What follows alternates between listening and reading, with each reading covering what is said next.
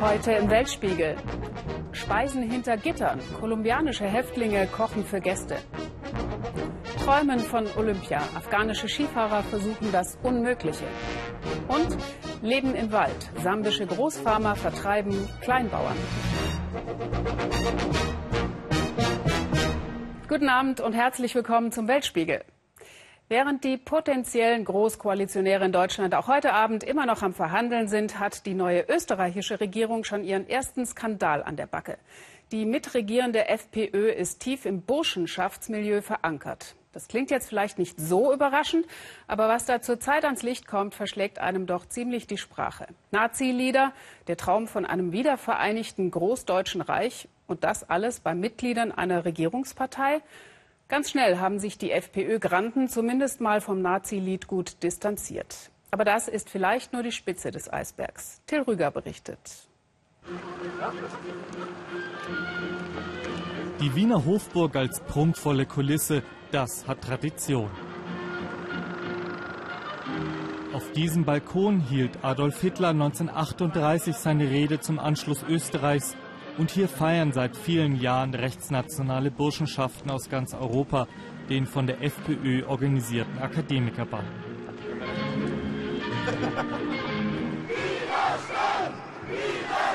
Auf der anderen Seite des Heldenplatzes demonstrieren Tausende gegen die Ballgäste und in diesem Jahr auch gegen die Regierungsbeteiligung der Rechtspopulisten. An die 3000 Polizisten müssen antreten, um Zusammenstöße zu verhindern. Im Inneren der Hofburg zelebriert man derweil die Traditionen der Burschenschaften. In der Vergangenheit trafen sich hier auch so manche Rechtsextreme. Filmen darf nur der parteieigene Sender FPÖ TV, denn die prominentesten österreichischen Burschenschafter sind inzwischen in Regierungsverantwortung. Wie Norbert Hofer, Mitglied der Makrogermania Pinkerfeld, er ist Infrastrukturminister. Johann Gudenus von der Vandalia zu Wien ist Fraktionsvorsitzender der FPÖ und Heinz-Christian Strache, ebenso Mitglied der Vandalia, ist sogar Vizekanzler. Ich sage bewusst, wir sind stolz auf diesen wundervollen, traditionellen Ball. Insgesamt 18 von 51 FPÖ-Abgeordneten im österreichischen Parlament, dem Nationalrat, sind Mitglieder einer deutschnationalen Burschenschaft.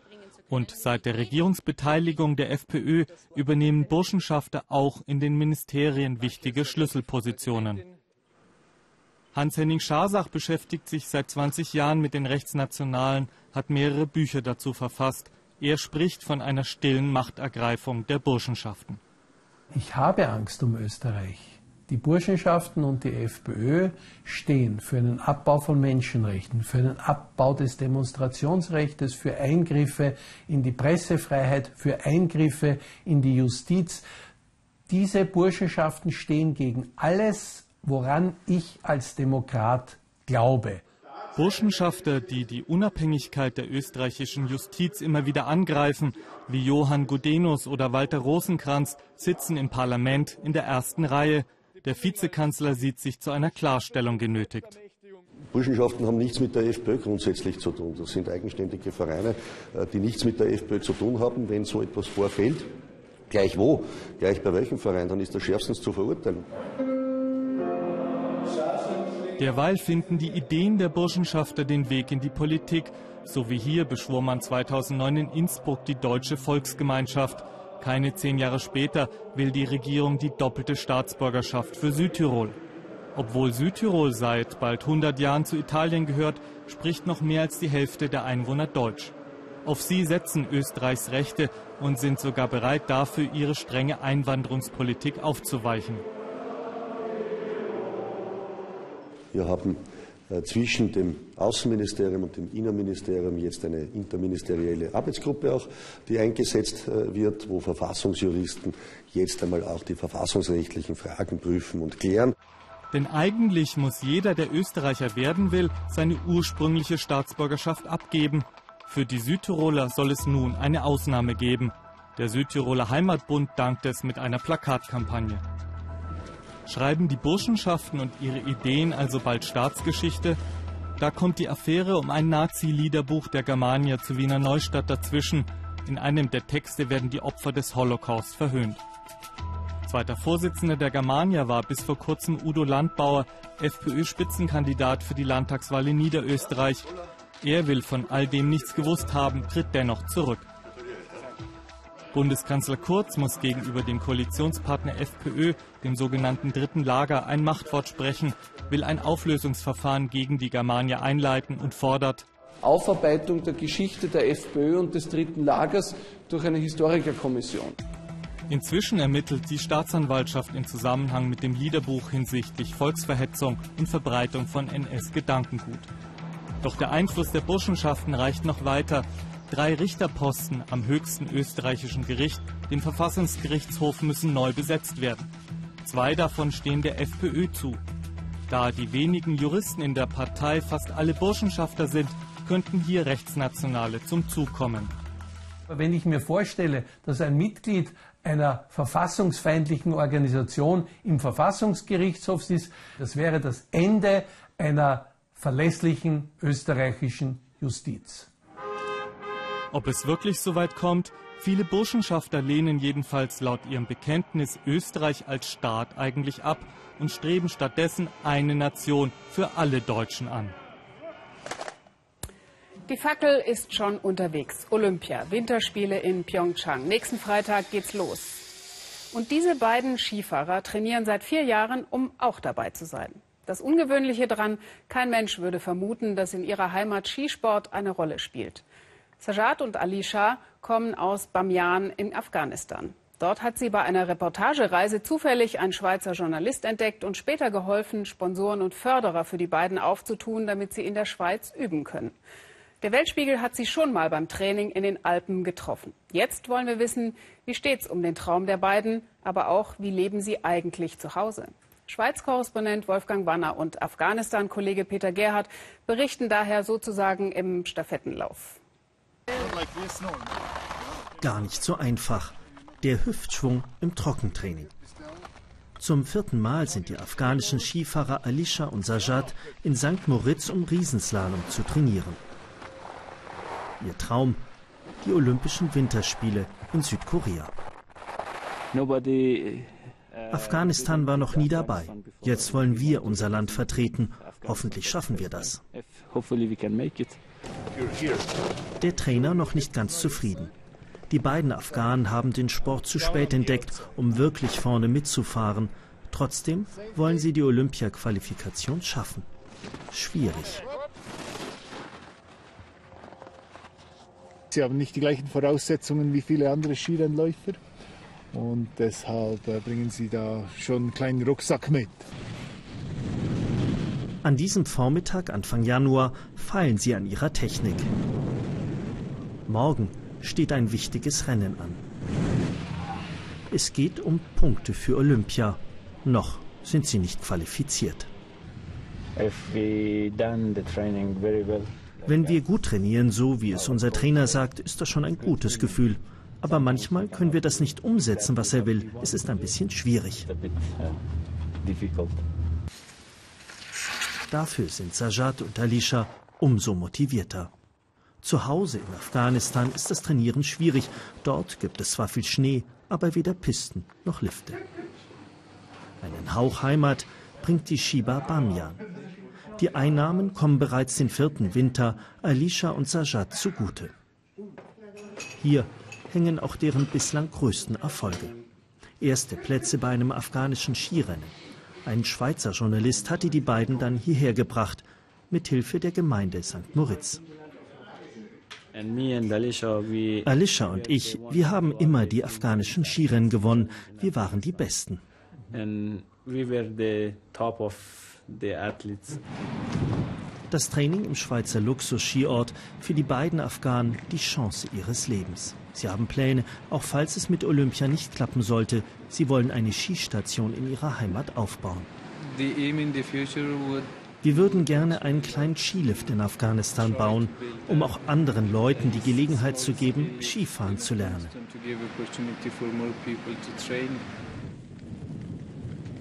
Am nächsten Morgen das Qualifikationsrennen. Schlechtes Wetter. Warten. Dann die schlechte Nachricht. Das Rennen wird abgesagt.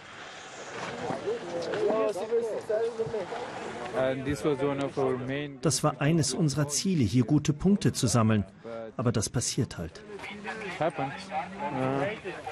Enttäuschung im gesamten Team. Die Chancen für Olympia gesunken.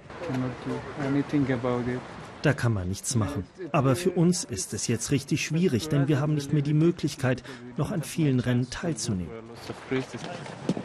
Das Tragische, am Ende kommt sogar die Sonne wieder raus. Das Rennen bleibt abgesagt. Damit sie sich jetzt doch noch qualifizieren, müsste schon fast ein Wunder geschehen. Ende Januar. Anflug auf Kabul. Die beiden haben die Qualifikation nicht geschafft und fliegen nach Hause in ein Land, das in den Monaten, die sie in Europa verbracht haben, noch gefährlicher geworden ist. Nur eine Woche vor ihrer Rückkehr stürmten die Taliban ein großes Hotel in Kabul und ermordeten unter anderem elf Crewmitglieder der größten afghanischen Airline. Ali Shah und Sajjad müssen deshalb mit dem Auto weiterfahren. Alle Inlandsflüge wurden gestrichen. Doch ein Viertel der knapp 200 Kilometer langen Strecke führt durch Taliban-Gebiet. Man weiß in diesen Tagen nie, was passieren wird. Explosionen, Selbstmordanschläge. Alle Afghanen haben Angst, wenn sie rund um Kabul unterwegs sind. Und die Straße nach Bamian ist besonders gefährlich. Doch zum Glück geht alles glatt. Am nächsten Tag in Bamian. Hier standen einmal die berühmten Buddha-Statuen, die die Taliban 2001 gesprengt haben. Ali Shah und Sajjad fühlen sich relativ sicher hier. Es gab lange keine Anschläge mehr. Die beiden machen sich auf den Weg zum Skiclub. Die Ausrüstung, die hier auf Skifahrer wartet, ist westlicher Standard, doch in diesem Jahr noch unbenutzt. Und das liegt nicht nur daran, dass es diesen Winter kaum Schnee gab. Afghanistan hat derzeit andere Probleme. Unsere Pläne, mehr Touristen nach Bamian zu bekommen, können wir vergessen. Welcher Ausländer kommt denn bei der Sicherheitslage hierher? Es ist ja selbst für uns Afghanen nicht sicher, im eigenen Land zu reisen. Auch wenn Ali Shah und Sajjad es nicht zu den Olympischen Spielen geschafft haben, die Freunde im Skiclub sind stolz auf die beiden. In Europa waren sie nur zwei Rennläufer von vielen. Hier sind sie Stars. Afghanistan ist unsere Heimat. Ich gehöre hierher. Das hier ist meine Welt. Wir müssen unser Bestes tun, damit es unserem Land wieder gut geht, damit es aus der Krise kommt. Doch dann erhält Sajjad eine schreckliche Nachricht. Am Vortag haben sich Terroristen des IS vor dem Innenministerium in Kabul in die Luft gesprengt. Es gab mehr als 100 Tote. Einer davon Sajjads Cousin. Er war Polizist. Sajjad fährt ins Dorf seiner Eltern. Die Familie bittet darum, nicht im Fernsehen gezeigt zu werden. Sie haben Angst vor den IS-Terroristen. Auch für Sajjad sind die verpassten Olympischen Spiele nicht mehr das wichtigste Thema. Ich habe in letzter Zeit mehrere Verwandte bei Anschlägen verloren. Natürlich kann man das nicht einfach ausblenden, wenn man hier lebt. Auch wenn ich manchmal einfach weglaufen möchte. Aber letztlich müssen wir alle damit leben. Auf dem Weg zurück nach Bamian fängt es an zu schneien. Im März wollen Sajjad und Ali Shah hier wieder Skirennen organisieren. Aus Spaß. Der Traum von einem Leben als Rennläufer ist erst einmal ausgeträumt. Von sportlichen Kriterien mal ganz abgesehen, man hätte es den beiden einfach gegönnt, dass ihre Geschichte eine bessere Wendung nimmt. Übrigens finden ja auch die Winterspiele in vier Jahren wieder in Asien statt, in China obwohl die Skiabfahrten dort von Profis eher als Hügel bezeichnet werden. Aber der chinesische Präsident hat schon mal verkündet, dass sein Land bis dahin 300 Millionen Wintersportfans haben werde. Und überhaupt gibt es jetzt neuere Forschungen, die behaupten, das Skifahren sei vielleicht in China erfunden worden. Genauer gesagt im Altai-Gebirge, im Grenzgebiet zwischen Kasachstan, Russland und der Mongolei. Eine völlig abgelegene Region. Sascha Storfner war für uns dort. Unterwegs in den Altai, im äußersten Zipfel Chinas, weit im Nordwesten, 2400 Kilometer von Peking entfernt. Aiken Jiashan ist Kasache und im Altai aufgewachsen. Inzwischen wohnt er in der Provinzhauptstadt, doch immer wieder zieht es ihn zurück in die Heimat, durch die Wüste, in die Berge, in den Schnee.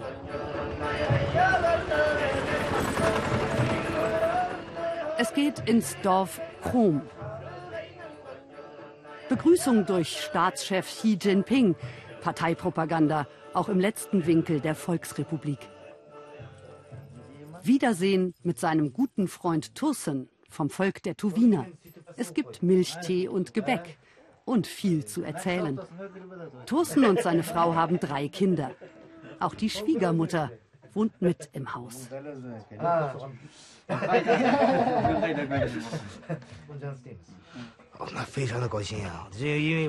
Ich bin so froh, hier zu sein. Wir kennen uns seit Jahrzehnten. Er ist wie ein kleiner Bruder für mich. Ich bin sein großer Bruder. Der Kasache und der Tuwiner. Die verschiedenen Volksgruppen halten hier eng zusammen. Eigentlich genauso wie Staatspräsident Xi Jinping es gerne predigt. Natürlich hängt sein Bild an der Wand. Kritisches über den Präsidenten wird man selbst hier, so fern von Peking, nicht hören. Aber heimlich haben die 2000 Tuwiner, die in dieser Region leben, ihren eigenen Helden, den großen Mongolen Genghis Khan. Genghis Khan ist unser großer Führer. Er hat viele Kriege gewonnen. Er hat die Tuwiner respektiert.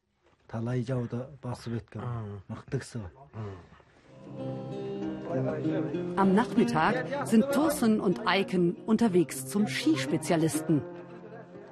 Nur eine Schneepiste führt zu ihm.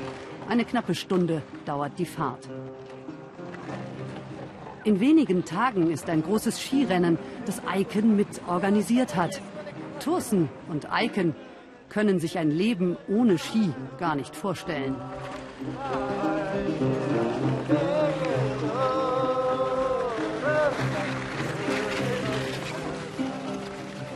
Die Tuwiner sind für ihre traditionellen Holzskier bekannt.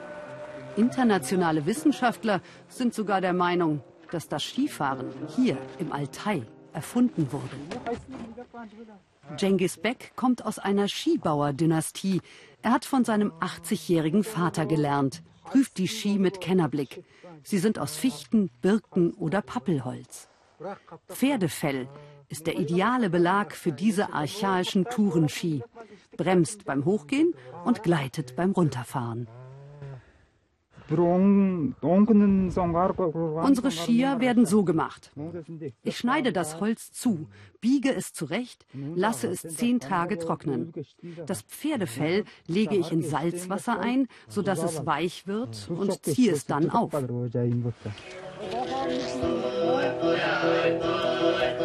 Skier sind im Altai Gebrauchsgegenstände fürs Jagen und zur Fortbewegung in der unendlichen Weite. Eine unberührte Idylle. Wären da nicht die allgegenwärtigen Grenzpatrouillen? Die Menschen hier hören deren Sirenen schon gar nicht mehr. Sie setzen ihnen ihre musikalische Tradition entgegen.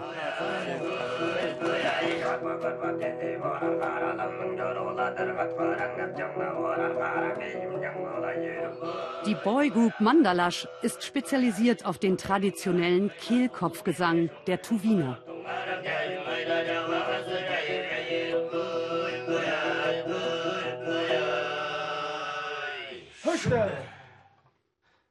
Man presst die Luft vom Bauch aus hoch, so.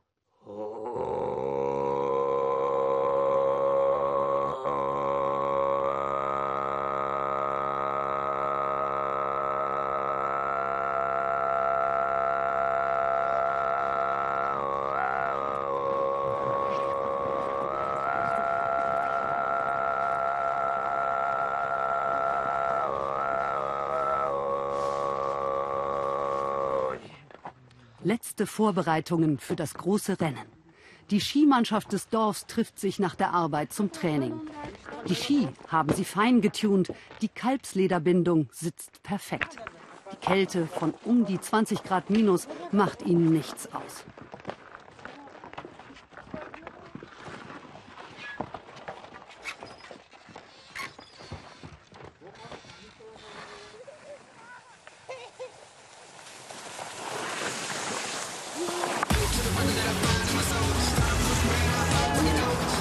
Altai City, ein Ort mit stalinistischem Charme. Das erste Skiresort am Platz. Thursen und Eiken treffen hier Skifahrer aus aller Welt. Publikum fürs große Rennen. Mannschaften aus fünf Dörfern treten gegeneinander an. Sie ziehen ein Gewicht mit Fellbezug hinter sich her, das die Beute beim Jagen darstellt. Es ist ein Fest, bei dem sich alle wiedersehen. Aber trotzdem wirken die Dorfbewohner im modernen Skizirkus ein bisschen fehl am Platz. Zu Hause fühlen sich die Tuwiner in ihren verschneiten Dörfern. Und auf Skiern natürlich. Skifahren sei hier fast wie eine Religion, sagen sie. Und etwas, das Thursen seinem Sohn auf jeden Fall mitgeben will. Fürs Leben. Wer einschlägige Restaurantbewertungsportale im Internet öffnet, findet zum Restaurante Interno folgende Bewertungen. Das Essen ist großartig, hübsche Einrichtung, sehr angenehme Atmosphäre, hervorragende Location. Klingt super, oder? Kein Mensch würde jetzt vermuten, dass sich das Lokal in einem Knast befindet. Tut's aber im Frauengefängnis von Cartagena de Indias, Kolumbien. Der Name verrät es eigentlich auch schon ein bisschen. Interno bedeutet Insasse. Nur, dass die Insassen hier nicht essen, sondern kochen und dass wer essen kommt, nicht einsitzen muss. Xenia Böttcher. Hände, die feines Essen abrunden, Hände, die Drogen verkauft haben. Die fröhliche Bedienung hat einen Mann getötet. Ein Restaurant im Gefängnis mit Rezepten, die nach Freiheit schmecken. Für die einen ein Erlebnis, für die anderen eine zweite Chance. Cartagena, Perle der Karibik. Einst kamen Piraten und Sklaven hierher, heute kommen Touristen. Hier mittendrin liegt das Frauengefängnis San Diego. Hier treffen wir Nilda. Sie sitzt ein wegen Drogenhandels. Das Leben im Gefängnis ist schwierig. Man kann nicht machen, was man will. Man sieht seine Familie nicht. Man muss mit Fremden leben. Manche sind gut, andere sind böse. Immer Gedränge ums Bad. 20 Frauen in einer Zelle. Kein Platz für ein eigenes Leben. Es ist schwül, heiß. Und jeder Tag ist wie der andere. Nilda aber hat eine Aufgabe. In wenigen Stunden erwartet sie 60, 70 Gäste. Da müssen die Frauen im Bad einfach mal Platz machen.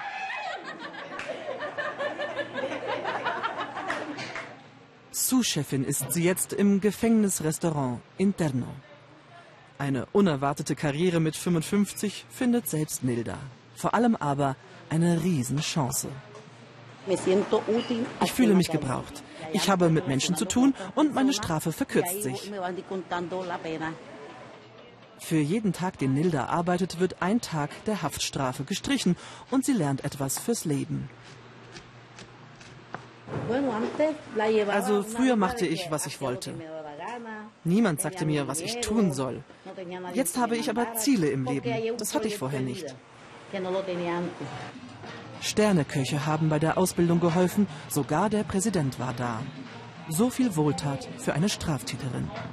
Wie finden das die Menschen dort, wo Nildas Familie Drogen verkaufte? Ein Viertel gebaut über stinkenden Kanälen. Hohe Arbeitslosigkeit, hohe Kriminalität. Nein, Drogenhandel sei kein Kavaliersdelikt, sagen Nildas Nachbarn. Und ja, sie waren sauer. Doch das Gefängnisprojekt gefällt. Da hätten sie gerade am Morgen noch drüber gesprochen. Was die mit denen machen, ist perfekt. Man bringt sie dazu, bessere Menschen zu werden. Ich bin begeistert, dass es das Restaurant im Gefängnis gibt. Das Leben könne viele unverhoffte, verirrte Wege gehen. Jeder mache Fehler. Es wird Abend in Cartagena und die Hungrigen schwärmen aus. Wer im Gefängnis nicht reserviert hat, wird keinen Platz bekommen. In der Küche wird es ernst. Ein Ceviche für Tisch 6.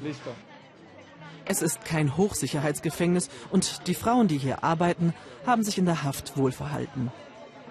Dennoch, Candelaria hat einen Mann erstochen, um einer Vergewaltigung zu entgehen, sagt sie. Ich werde diese Nacht niemals vergessen können. Es hat mich sehr mitgenommen. Ich dachte, ich sei ein schlechter Mensch. Jetzt nicht mehr. Es war so, sein Leben oder meines.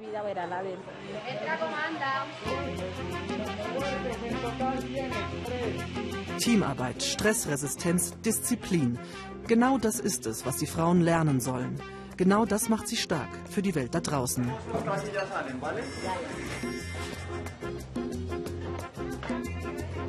Für Candelarias Arbeit hier bekommt ihre Familie draußen ein wenig Geld im Monat. Ihre Kinder hat sie seit zwei Jahren nicht mehr gesehen. Als die Gäste erfahren, dass sie einen Mann getötet hat, kommt plötzlich Unbehagen auf. Das war mir sehr unangenehm. Ich dachte erst, ich will hier nicht mehr sein. Dann hat sie mir ihre ganze Geschichte erzählt, so wie sie es erlebt hat. Und ich kann das akzeptieren. Ein Wechselbad der Gefühle. Meist werden sie gefeiert und manchmal sind sie ausgeliefert. Manchmal wollen sie einen erniedrigen, sagen, du hast getötet, Mörderin. 23 Uhr, Feierabend. Die Luft ist raus. Vielleicht noch ein Monat, dann könnte Nilda frei sein. Freiheit, irgendwie noch unwirklich. Zurück in die triste Realität. Aber hier endet unsere Geschichte nicht, denn am nächsten Tag kommen die, für die Candelaria sich hier so ins Zeug legt. Ihre Mutter und ihre beiden Kinder. Candelarias kleines Monatsgehalt ist für sie so unglaublich wichtig. Aus dem Gefängnis heraus also unterstützt sie ihre Kinder. Allein für die Schule. Sie brauchen eine Uniform, sie brauchen Schuhe, die Bücher sind auch sehr teuer. Das 20-Euro-Busticket konnten sie sich zwei Jahre lang nicht leisten. Der Besuch heute ist ihre Überraschung.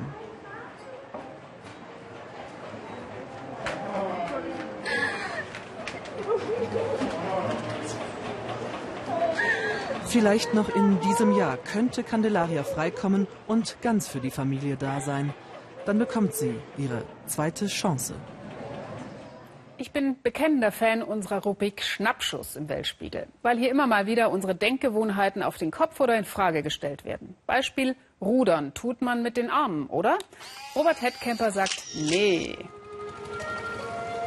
Prächtige Prozession in einer Welt des Wassers. Zeremoniell geschmückte Langboote ziehen durch die Pfahlbaudörfer auf dem Inlisee. Demonstriert wird eine erstaunliche und eigenartige Rudertechnik. Beim großen Vollmondfest auf dem Inlesee sind sie wieder unterwegs. Die Männer, die mit den Beinen rudern. Warum eigentlich mit den Beinen? Wozu soll das gut sein? Wir haben uns umgehört auf dem Inlesee in Myanmar.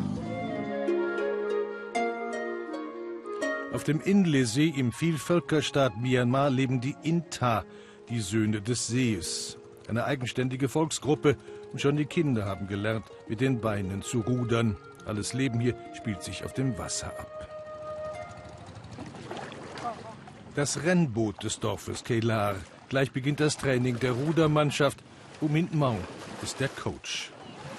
Die Beine bringen erstaunliche Kraft auf die Ruder.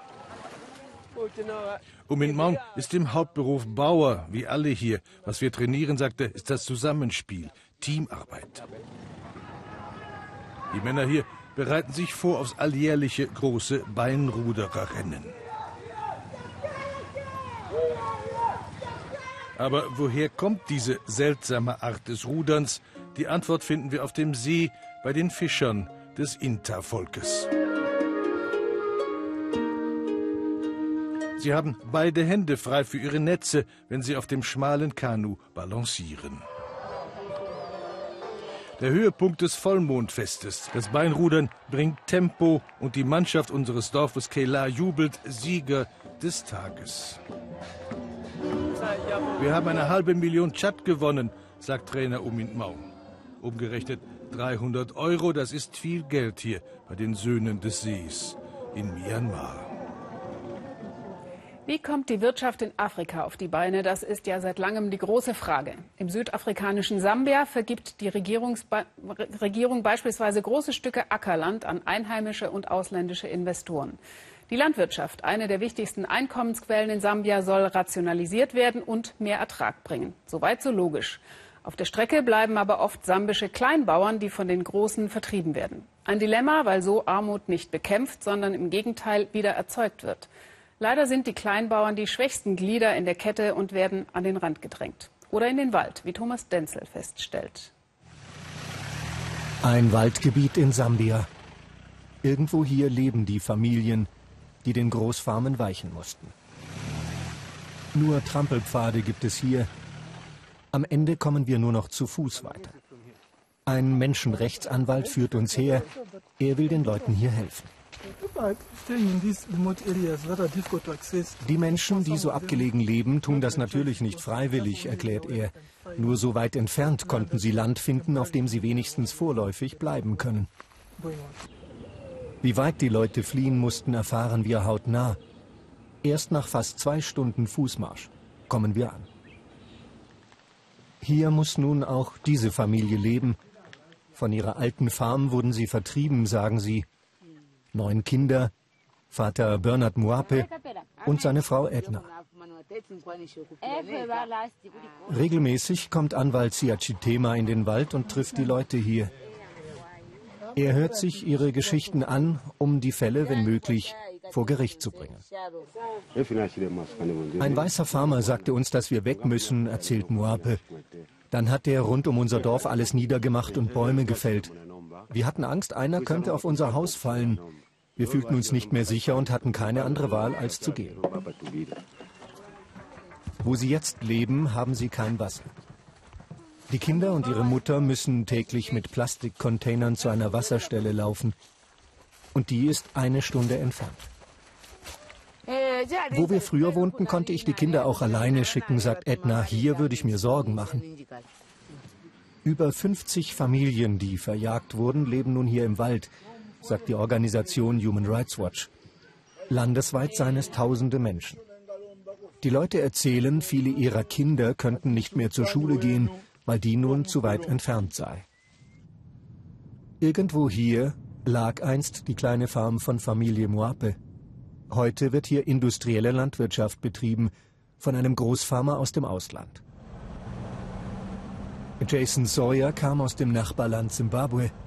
Er wurde von dort vertrieben, erzählt er uns, so wie viele andere weiße Farmer.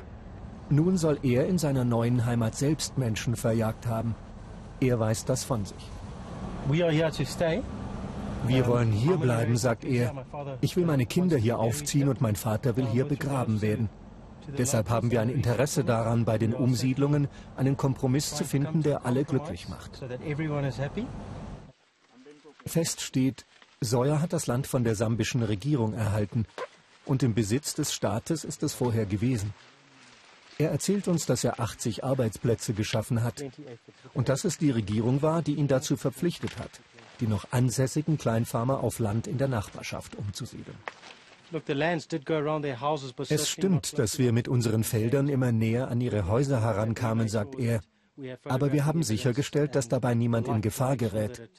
Wir haben den Leuten nicht einmal gesagt, dass sie weg müssen. Die meisten wussten schon Bescheid und sind einfach von selbst gegangen. Für einige der umgesiedelten Menschen hat Sawyer Häuser aus Stein bauen lassen. Er zeigt uns das Haus, in dem nun Dixon Chisenga lebt. Es war Sawyer, der uns unbedingt hierher führen wollte, und wir spüren seinen Stolz. Der Bewohner soll als Positivbeispiel auftreten – sagt dann aber etwas ganz anderes. Ich bin hier sehr unglücklich. Mein altes Haus war größer. Es hatte drei Zimmer, eine Küche, Toilette und Bad. Hier sind es nur zwei Zimmer. Und der Ackerboden hier ist nicht so gut. Jason Sawyer ist verärgert. Aber er will im Gespräch mit Chisenga und seiner Familie bleiben.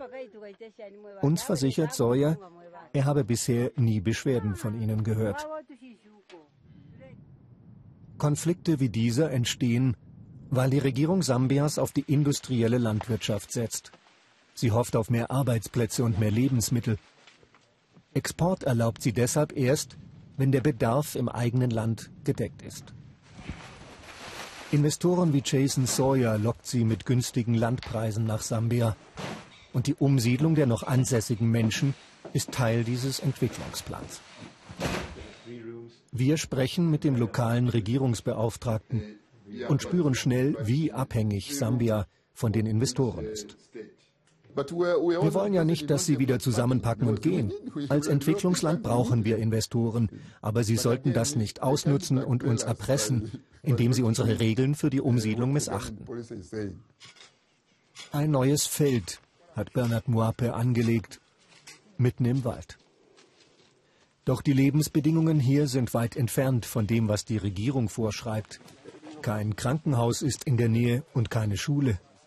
Anwalt Siachitema sagen sie, niemand habe ihnen je eine neue Bleibe angeboten und ihre alte Heimat sei ohne ihr Wissen vom Stammesoberhaupt weggegeben worden.